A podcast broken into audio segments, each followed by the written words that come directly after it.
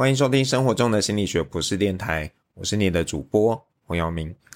那么今天呢，要跟大家聊一个主题，就是理所当然背后的荒谬。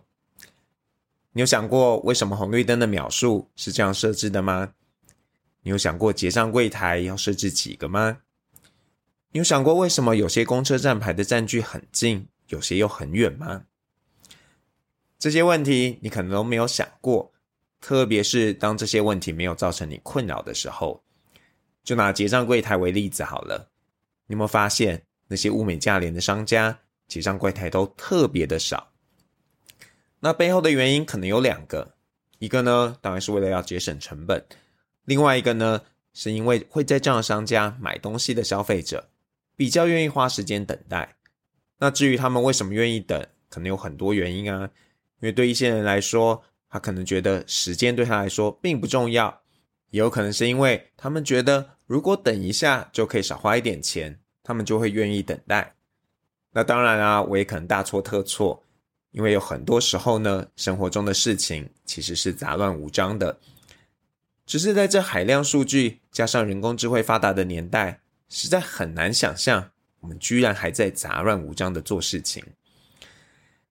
还好呢，其实社会上啊，不少的运作是有迹可循的。比方说红绿灯秒数的设置，就是依据了相关的规定。那考虑了包含车流量、流量、车速、路况，还有有没有行人穿越等等的因素。那么最终自己的原则呢，就是要让最多的车辆是在通行的。那聪明的商家其实也会依据消费者的行为模式来调度这个员工啊，或者是他们的备料啊等等的事宜。可是呢，有些事情的制定虽然依照了规则，但不一定是公平公正的。那么最近有一本书叫《被隐形的女性》，在里面呢提到了很多社会制度之制定都是以男性为基准来做设置的，而没有考虑到女性的需求。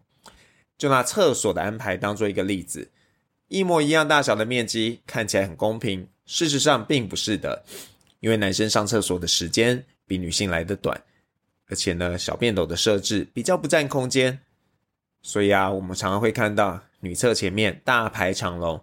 而男厕呢，几乎是不太需要排队的，或者排队的时间会短的很多。那么面对这些不公平的设置，我们该怎么办呢？那如果这些规则的制定呢，不是没有依循标准的，但却很不公平，你会说，这我们就来改规则嘛，不就好了吗？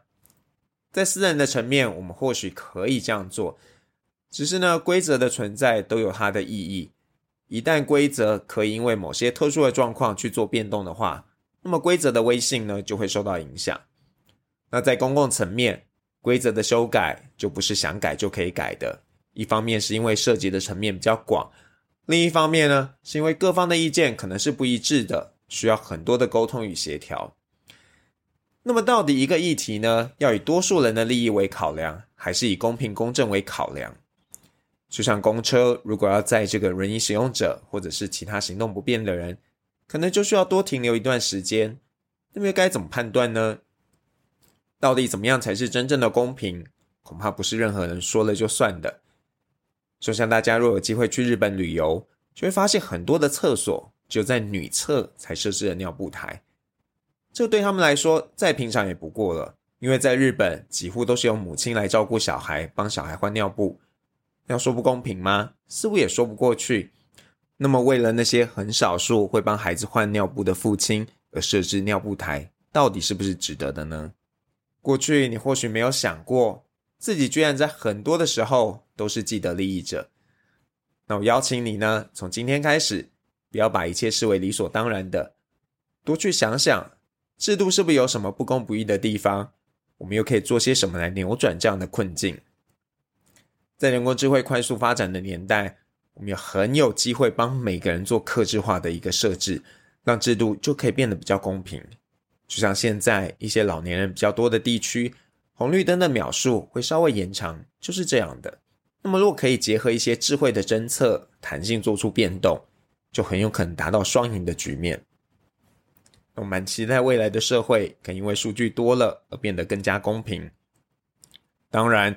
也有可能完全朝另一个方向去走，因为数据导致不公平的现象更加严重。那么希望那一天不要发生。我们今天就聊到这里喽。